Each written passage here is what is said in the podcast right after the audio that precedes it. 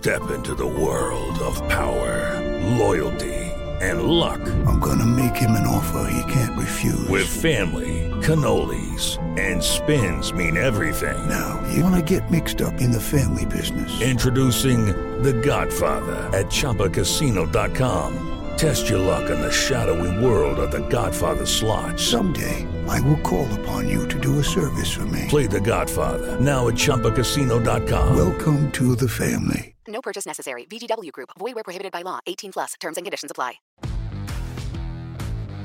A maior prova do automobilismo mundial muda o regulamento e a Peugeot apresenta com um ano de antecedência o seu projeto revolucionário da Hipermáquina 9X8. Com três títulos nas 24 horas de Le Mans, a marca francesa aposta na aerodinâmica para conquistar pela quarta vez a vitória na mais glamurosa e icônica corrida de longa duração do planeta. O craque de tecnologia da Jovem Pan, Carlos Aros, traz novidades do mundo digital para o programa dessa semana e o engenheiro Henrique Pereira vai passar para a gente dicas bem importantes sobre cuidados e manutenção dos veículos. Verdadeiro ou falso? Mais uma vez, João Anacleto, do canal A Roda, vai mexer com a sua cabeça com aquela afirmação que vai deixar você com a pulga atrás da orelha até o final do programa. E Eduardo Bernasconi, da Full Power, vai comentar a sua visita na oficina da maior estrela do Sema Show de Las Vegas, o legendário Chip Fuzzy. Eu sou Alex Rufo e tudo isso e muito mais você vai acompanhar agora comigo nesses próximos 30 minutos aqui no Máquinas na Pan. Lembrando que você também pode assistir o nosso programa em vídeo pelo canal Jovem Pan News, Jovem Pan Esportes e pela Panflix. Então se ajeita bem aí no cockpit, aperte o cinto, porque o Máquinas na Pan dessa semana está só começando. Máquinas na Pan. Para darmos a largada no programa dessa semana, uma corrida emblemática e um hipercarro revolucionário. Juntamente com as 500 milhas de Indianápolis e o GP de Mônaco de Fórmula 1, 24 horas de Le Mans é considerada a cereja do bolo do automobilismo mundial. A principal prova do Campeonato Mundial de Endurance é certamente a maior corrida do planeta, disputada desde 1923 no circuito de La Sarthe, na França. O recorde de vitórias individuais por piloto é do dinamarquês Tom Christensen e com 19 vitórias, a Porsche é a grande campeã entre as marcas.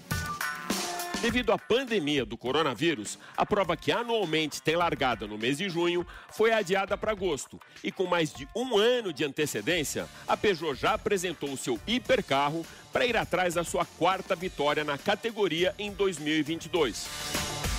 O hipercarro 9X8 tem motorização híbrida e é o sucessor dos Peugeot 905 e 908 que venceram as 24 horas de Le Mans de 92, 93 e 2009.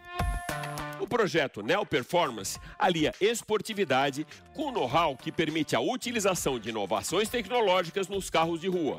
O novo regulamento LMH Le Mans Hypercar, implantado pela FIA para suceder a categoria LMP1, permitiu o desenvolvimento do 9X8 com atributos de aerodinâmica mais abertos à intervenção das equipes de design.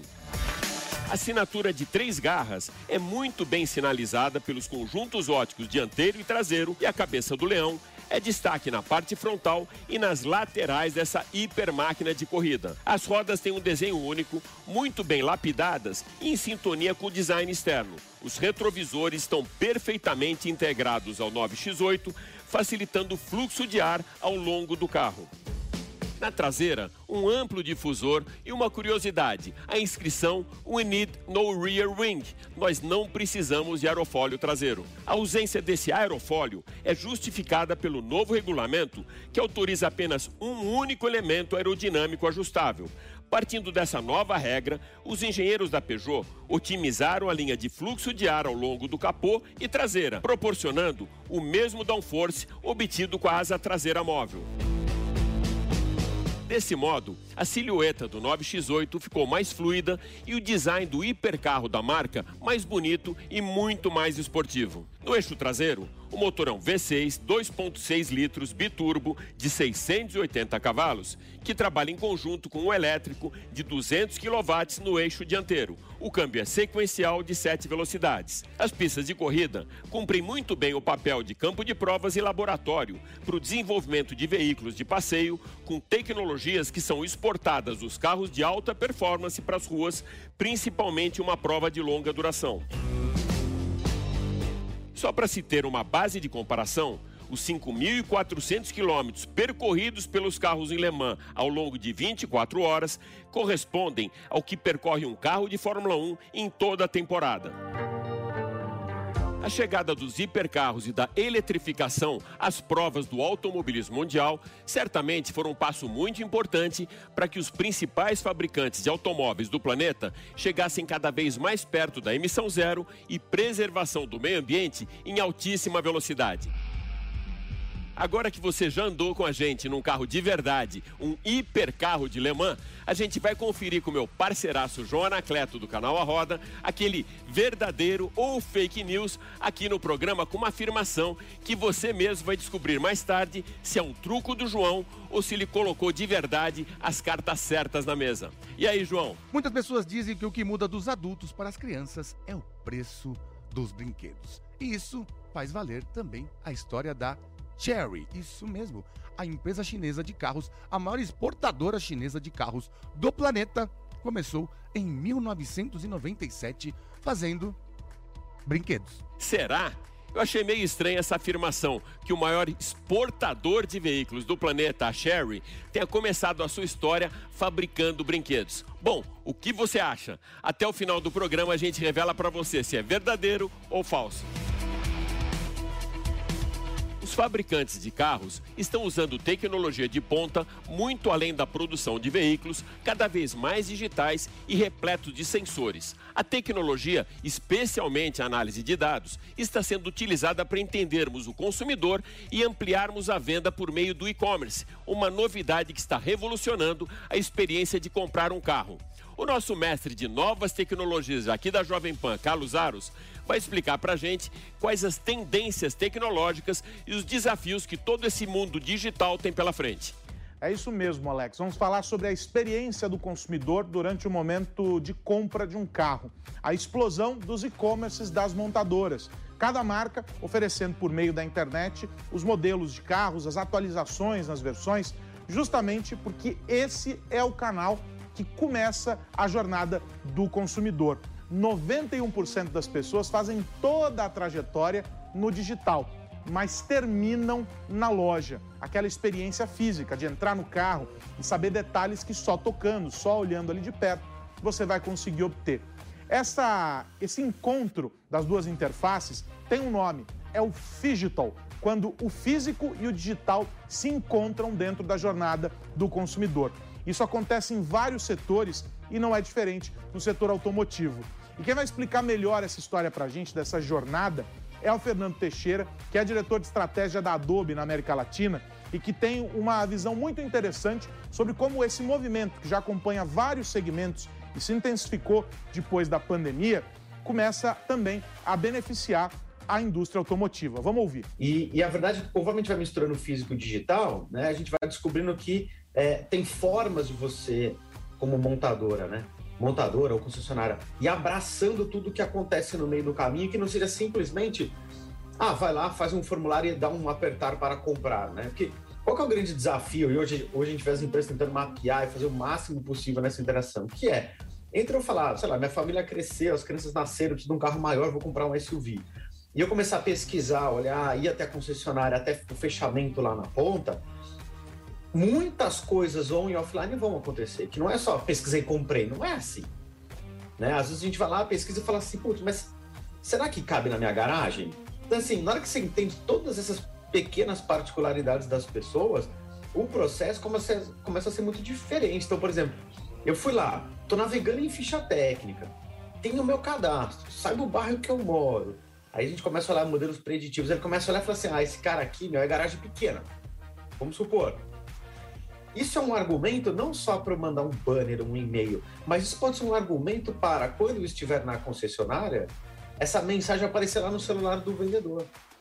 mas ele teve tantos encontros digitais que deram para o vendedor, para a marca, mais informações para que seja feita uma melhor venda até para o consumidor. Ou seja, o resumo da ópera, Alex, é o seguinte: esse processo de transformação que faz com que as lojas de carros estejam também na internet, ele beneficia no momento aqueles que estão vivendo esse processo de compra e têm mais informações à disposição para fazer uma escolha mais acertada, mas vai beneficiar no futuro os próximos compradores, porque esse aprendizado que está sendo feito por meio da coleta dos dados daqueles que estão navegando pelos sites vai fazer, por exemplo, com que uma montadora defina que acessórios colocar na próxima versão do carro, o que deve sair, qual é a melhor forma de apresentar esses carros para o mercado, atendendo a demandas que vão sendo mostradas sem que as pessoas manifestem isso claramente. Viu só como é interessante? Não é simplesmente o clique e a compra, mas também o aprendizado por trás desse processo. Uma relação que começa na internet, vai para a loja, termina na loja ou só vai terminar de novo num próximo acesso à internet quando a compra do carro acontece online. Cada vez mais os dois universos se fundem e na indústria automotiva não é diferente. E no centro de tudo isso está o consumidor. Até mais, Alex.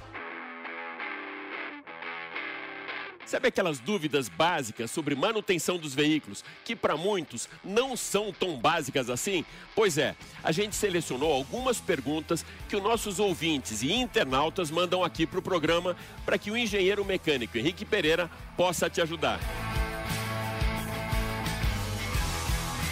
Henrique, então começando pelo mais básico, como é determinada a pressão ideal dos pneus? A pressão dos pneus é determinada pelo fabricante do veículo em conjunto com os fornecedores de pneus.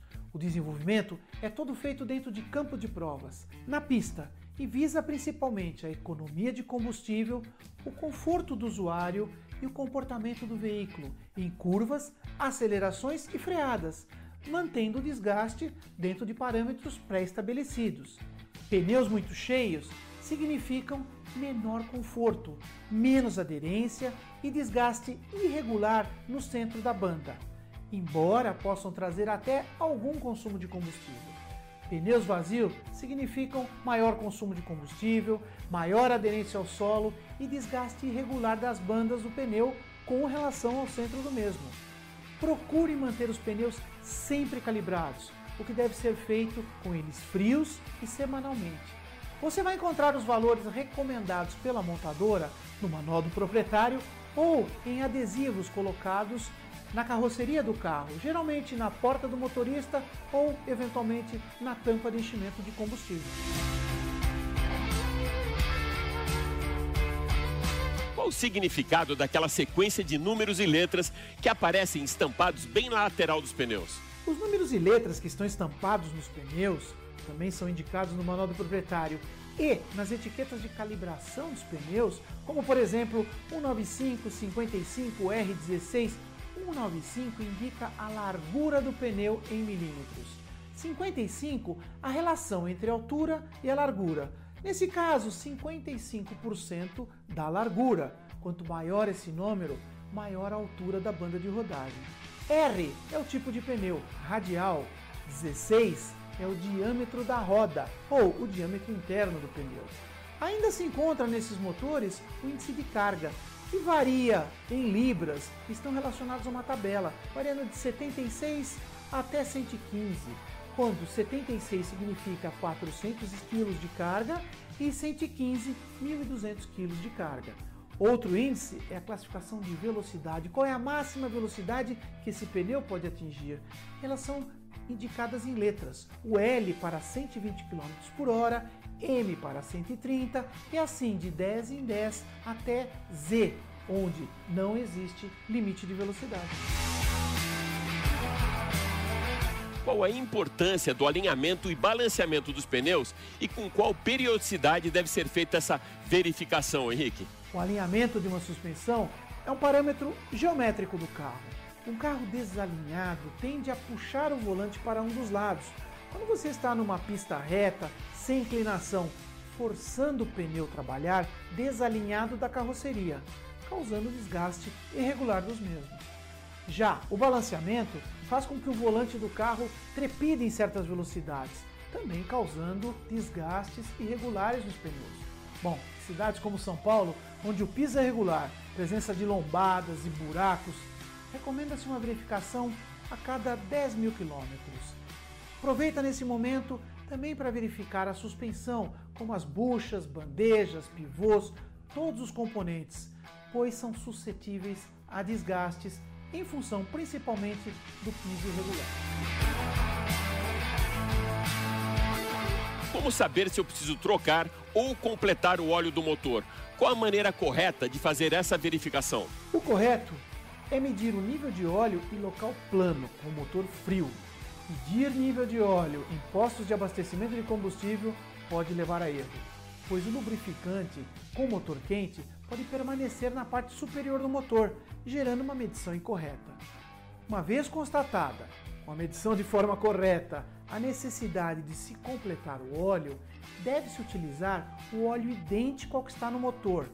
Misturas de óleo, principalmente especificações diferentes, podem gerar depósitos conhecidos como borra e gerar uma lubrificação ineficiente, causando a quebra do motor.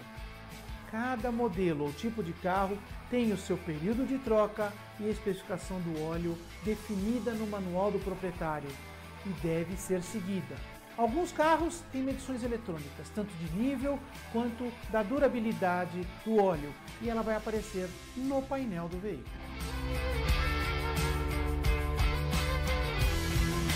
Vamos então agora para os líquidos do carro.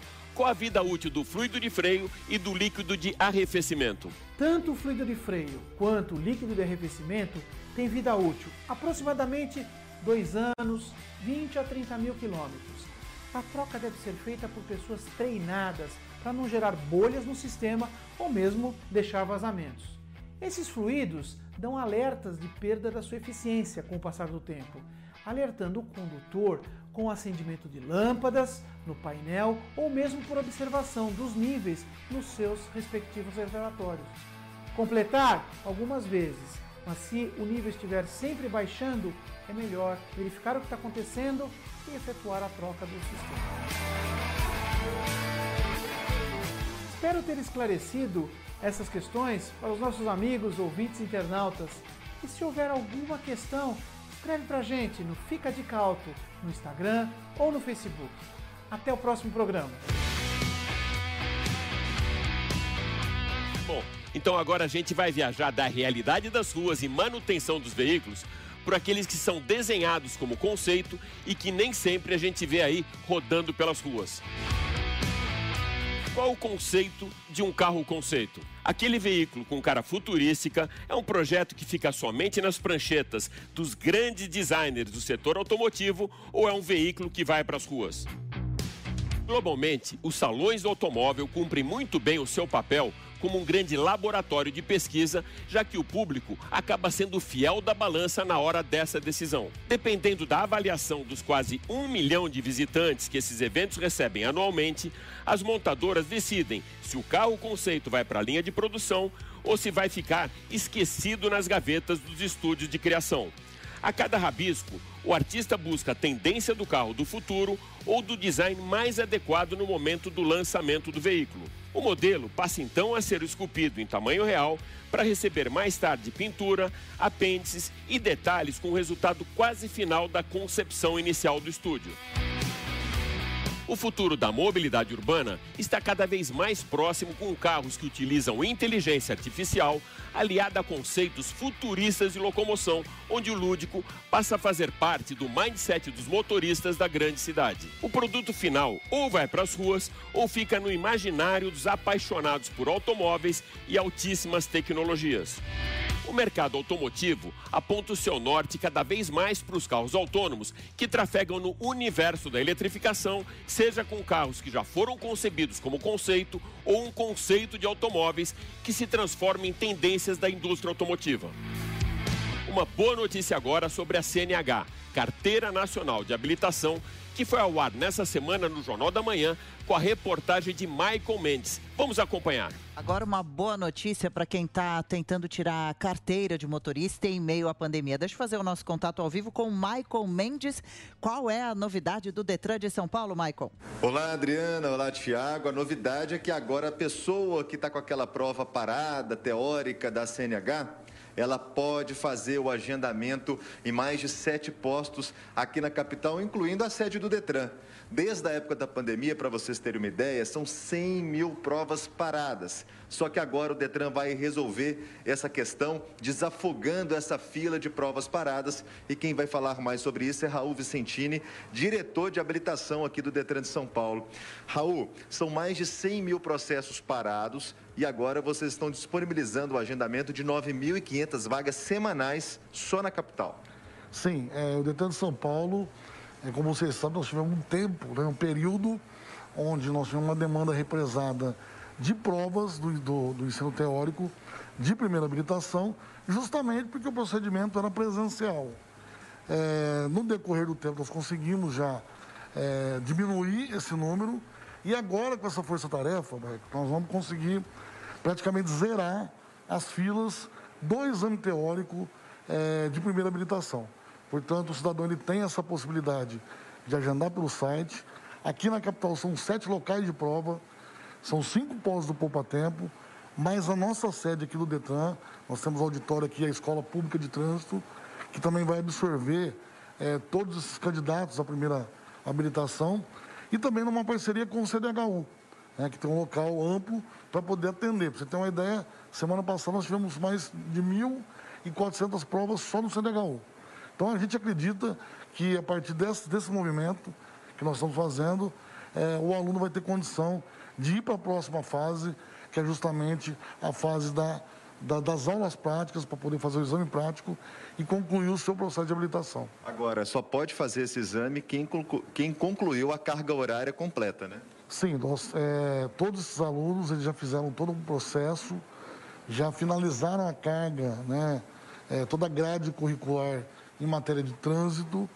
Lembrando que é, parte desses alunos já fizeram a prova no ensino remoto, portanto, antes o ensino era só presencial, e nós cons conseguimos construir a plataforma remota para que o aluno pudesse absorver esse conteúdo é, de dentro da sua casa, é, o instrutor ele ministra as aulas no CFC e o aluno em casa, online, absorvendo o conteúdo.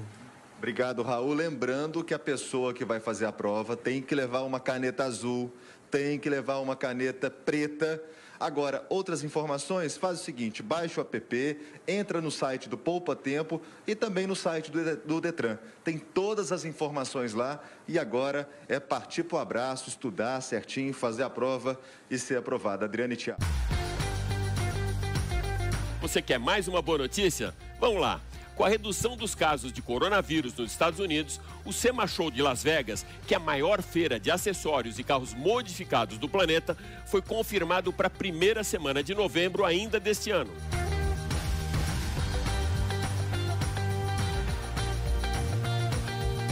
Para celebrarmos então a retomada dos eventos globais e a diminuição dos casos de coronavírus, nós vamos trazer agora para você uma visita que o Eduardo Bernasconi da Full Power fez lá na Califórnia, da oficina de Chip Fuse, o maior mestre dos carros modificados do planeta.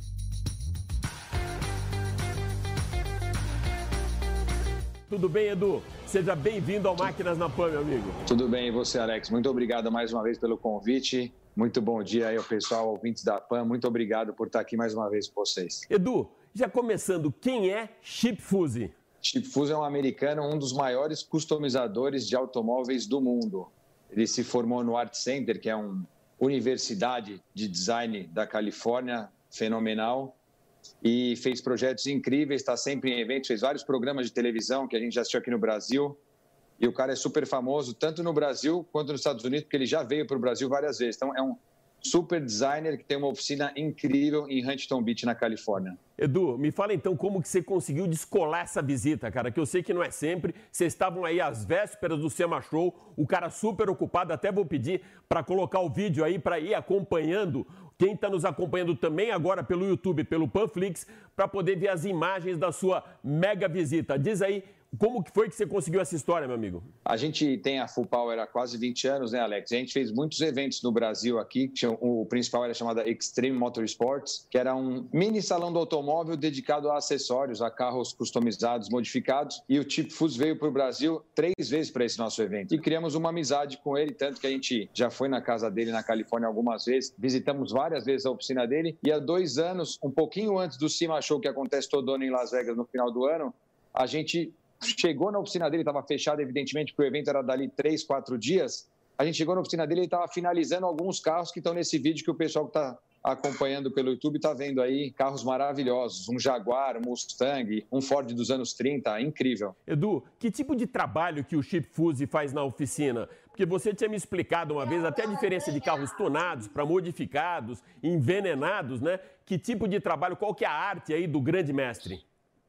O, o, o Chip Fuse é um, é um, customizador mesmo, ele faz carros customizados, né, que são geralmente os carros antigos com modificações.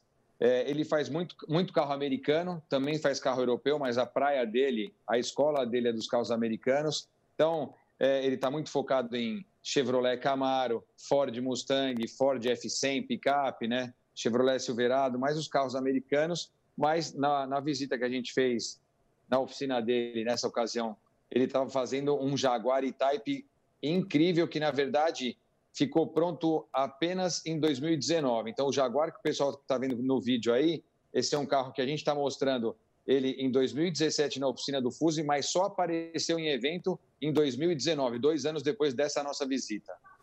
Uh, Edu, e dá para ver pelas imagens também que ele põe a mão na massa, né? Não é aquele cara burocrático que fica lá só na sala de desenho, na sala de projeto desenhando. Ele põe literalmente a mão na massa das peças dos carros que vão ser customizados. É isso, né? Ele, ele é um, além de ser um cara sensacional e super atencioso com quem quer que chegue perto dele para cumprimentá-lo, para pedir uma selfie, alguma coisa. Ele conversa, ele pergunta o nome, ele quer saber quem é, se gosta de carro ou não. Quando ele visita, nas vezes que ele veio para o Brasil e que a gente levou para visitar algumas oficinas também durante as datas dos nossos eventos, ele conhecia o dono da oficina lá e, e, e ele pegava na mão do cara, assim, dos donos da oficina, até curioso, para ver se o cara realmente trabalhava, para ver, ver, se o dedo do cara era gasto, se tinha a cara e tal. Porque o dedo dele, você dá a mão para ele, o cara tem a mão grossa, né? O cara ele, ele lixa volante de madeira, ele lixa painel, ele lixa lanterna, aí ele corta, ele faz tudo. Ele é um cara que ele, se precisar fabricar, ele solda, além de ser um cara extremamente atencioso. O cara é fora da curva.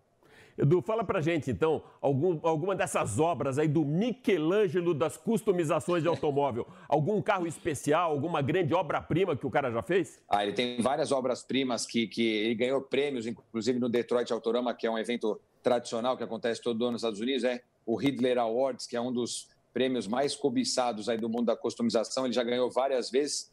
É, esse Mustang que aparece no vídeo, por exemplo, que o pessoal está assistindo, é um Mustang para um, um cliente dele do Japão então, ele fez um Mustang com um super motor, é um Mustang dos anos 70, é um, é um 1970, que ele colocou um motor moderno, freios modernos, suspensão moderna, e esse carro vai para o Japão. Foi apresentado no, no Cima Show, esse sim, de 2017, e depois esse carro foi morar no Japão. E é um carro curioso, porque ele, ele tem lanternas de Camaro, por exemplo. O Fuzi não se prende a essas coisas de, ah, se eu estou fazendo um Mustang, ele tem que ter tudo de Ford. Não, se ele achar que é legal uma peça de design da Chevrolet vai se encaixar num projeto da Ford, ele é ousado e faz. Outro carro interessante que aparece nesse vídeo é o P32, que é um hot rod todo de alumínio que está aí. A ideia dele veio de os pilotos da Segunda Guerra Mundial, quando voltassem para casa, teriam que ter algo para dirigir no chão, nas, nas, avenidas, nas freeways americanas. Então ele fez o P32, que é um carro com motor Zephyr aeronáutico e um super estilo que parece que vai uma hélice ali na frente, mas não. O carro é fenomenal. Os instrumentos aeronáuticos também é uma ideia incrível que virou até capa de óculos, virou um projeto que foi além do automóvel. Muito legal. Edu, por conta da pandemia, a gente sabe que o evento desse ano, o SEMA Show, né, que é o maior salão de acessórios do planeta, já foi cancelado, mas o ano que vem deve estar confirmado, né? Em 2021 e com certeza você vai estar lá. Quantas vezes você já cobriu o Sema Show, meu amigo? A minha cobertura, eu devo ter coberto uns 17, 17 edições do evento, 18, sei lá, desde, desde 2001, desde 2002 eu vou todo ano. E no então... Brasil, como está essa história de acessórios? porque a gente vê muitas vezes até lançamento das montadoras, e você mesmo já produziu carros para eles, eles colocam um carro conceito todo customizado. E a partir daí eu sei que deve fazer uns 10 anos, Edu, começou a vir essa febre do carro customizado e tunado. E alguns ficaram e outros saíram por conta de moda. Você é um dos resistentes aí, um dos heróis da resistência. Como está esse mercado de acessórios no Brasil?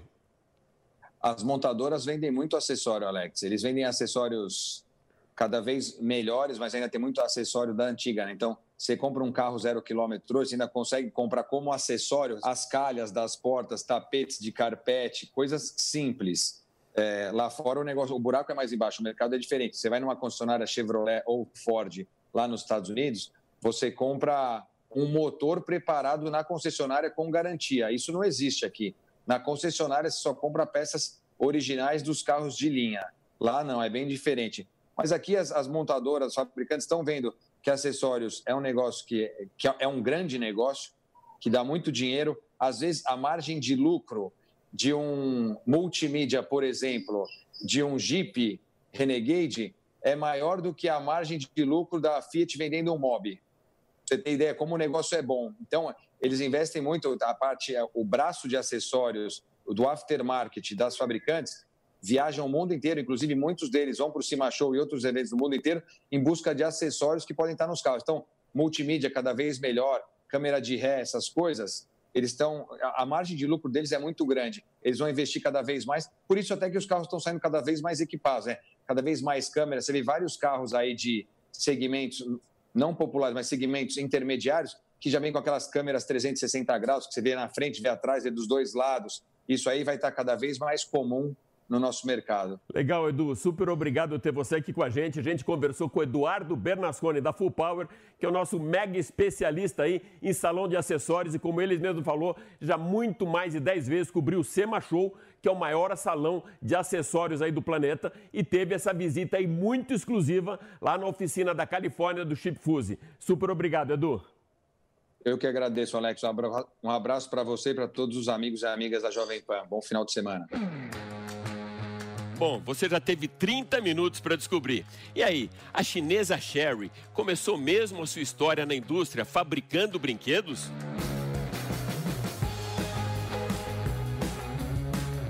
Dessa vez, o João Anacleto não blefou. A afirmação é verdadeira mesmo. A Sherry Automobile foi fundada na região de Wuhu, na China, em 1997 com o objetivo de estimular a economia e começou como montadora de brinquedos e jogos infantis, para depois se transformar em uma das gigantes da indústria com mais de 15 fábricas e 22 mil funcionários.